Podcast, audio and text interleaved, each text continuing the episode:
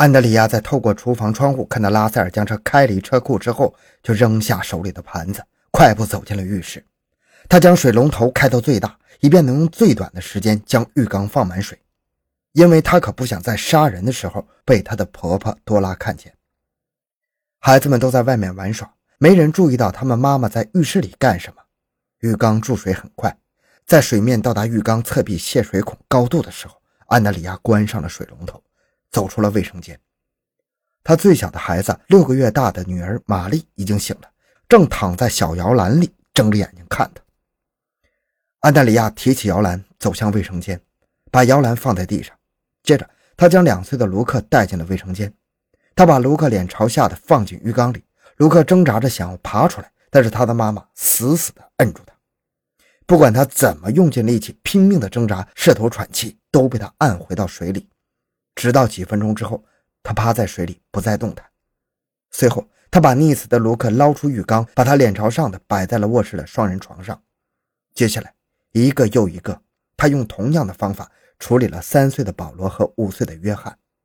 唯一不同的是，越大的孩子挣扎的就越厉害。在安德里亚溺死三个男孩的过程中，放在卫生间地上摇篮里的玛丽始终醒着，而且一直在哭泣。玛丽的哭声越来越大，直到她妈妈溺死第三个男孩的时候，可怜的玛丽发出了撕心裂肺的哭声。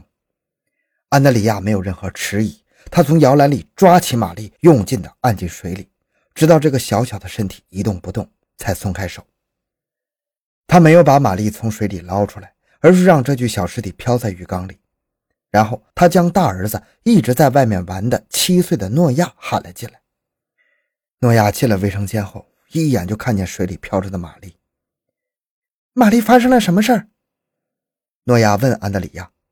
突然，诺亚好像意识到什么似的，转身就跑出了卫生间。但是安德里亚追着他，抓住他的后背，然后一路拖着，把他拖进了浴缸里。诺亚脸朝下的在飘着玛丽尸体的水里拼命挣扎着。他的妈妈后来在警察面前承认，诺亚是五个孩子中挣扎的最厉害的。他有几次几乎都已经爬出了浴缸，但是都被他的妈妈推了回去，重新按进水里。他在人世上的最后一句话是挣扎着说：“对不起”，也就是 “I'm sorry”。这个可怜的孩子，直到临死还以为是妈妈由于他做错了什么事情而在惩罚他。在诺亚不动了以后，他抱起了飘着的玛丽，把她放在了床上三个男孩的旁边。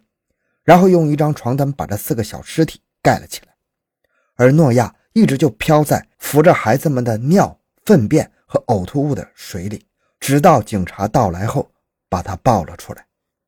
所有的人，所有的那些目睹或耳闻这场惨剧的人都被深深的震惊了。每个人都迫不及待地想知道，这场人间悲剧为什么会发生。一九六四年七月二日，安德里亚出生在德克萨斯州休斯顿市的一个笃信天主教的家庭。他的父亲名叫安德鲁·肯尼迪，是名高中教师，祖上来自爱尔兰。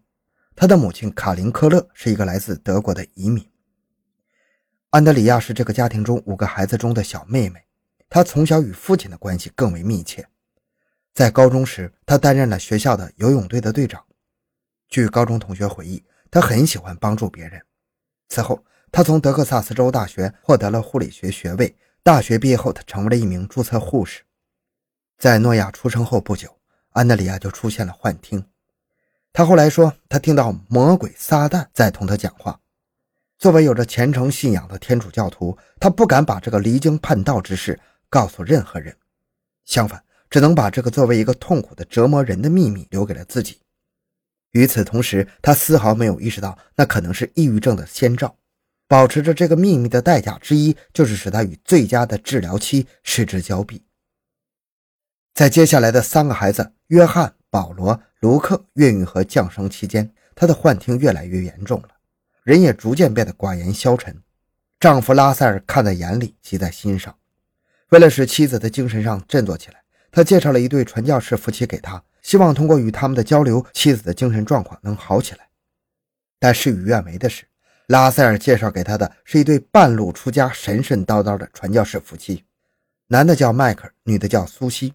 只要看看他们的言行，就知道这俩是什么货色了。迈克尔声称自己是一位找到了圣灵的先知，不过这位先知的日常布道场所是在大街上，原因是没有教堂肯收留他。在街头，他对这个罪孽深重的世界和失去上帝之爱的芸芸众生频频发出警告。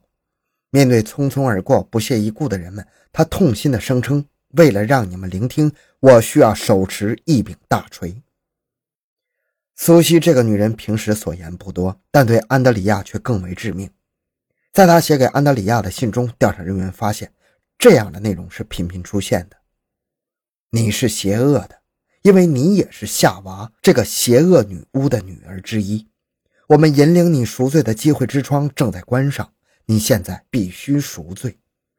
自打结识了这对危言耸听、招摇撞骗的传教士夫妻之后，安德里亚的精神状况不但没见好转，反而是雪上加霜。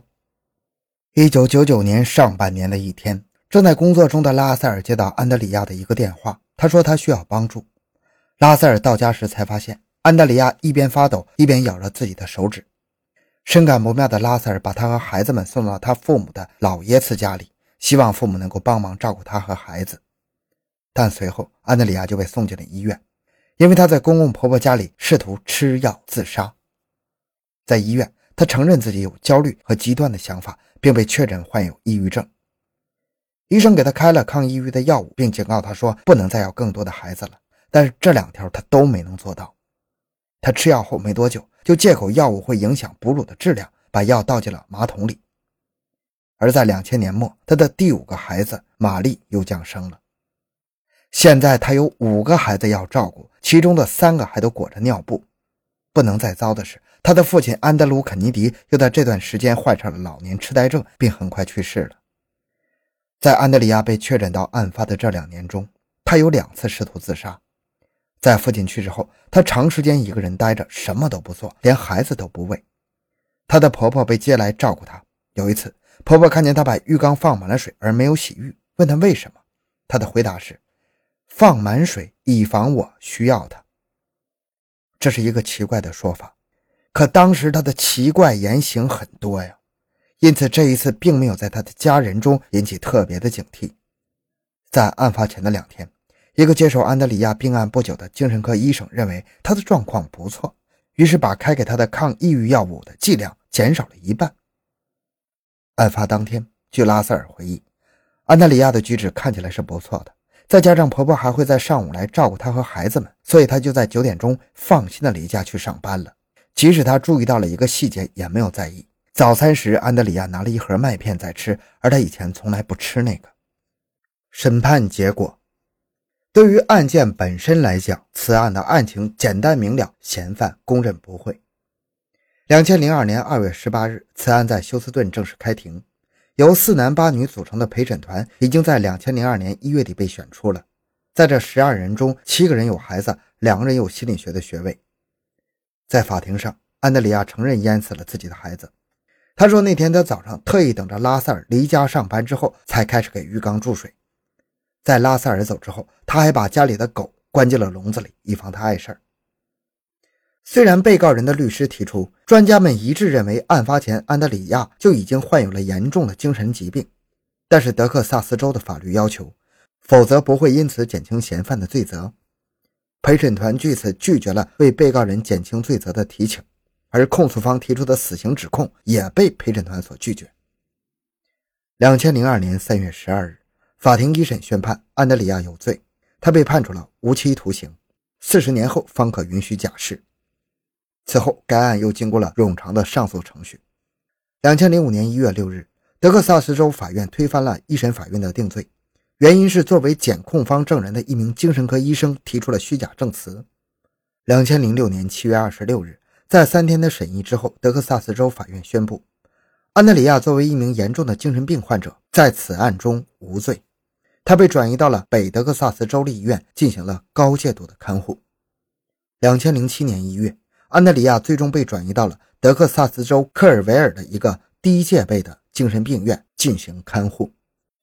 两千零一年六月二十七日，五个孩子遇害的一周之后，一个悲哀的葬礼在克莱雷克镇教堂为他们举行。参加葬礼的有他们悲痛欲绝的爸爸、老耶茨夫妇、安德里亚的几个亲戚，还有闻讯赶来的各方人士以及几家报社的记者。看上去筋疲力尽的爸爸拉塞尔哭着走进五具米色的小棺材，挨个看着孩子们的面庞，向着他们说话。最小的婴儿玛丽穿着粉红色的衣裳，躺在他生前最喜欢的一张毯子里。其他的孩子身边也都摆放了他们生前最喜爱的玩具和物品。抽泣着的拉塞尔致了悼词，他用投影仪播放了每个孩子生前开心玩耍的照片。悼词的最后，他朗读了一段圣经，并哽咽着说：“所发生的一切都是上帝的意愿，是天意。”拉塞尔于家庭巨变五年后再婚。两千零六年三月十八日，星期六，拉塞尔在克莱雷克镇教堂迎娶了他漂亮的新娘劳拉。好了，这个案件讲完了。小东的个人微信号六五七六二六六，喜欢的听友请多多打赏，感谢您的收听，咱们下期再见。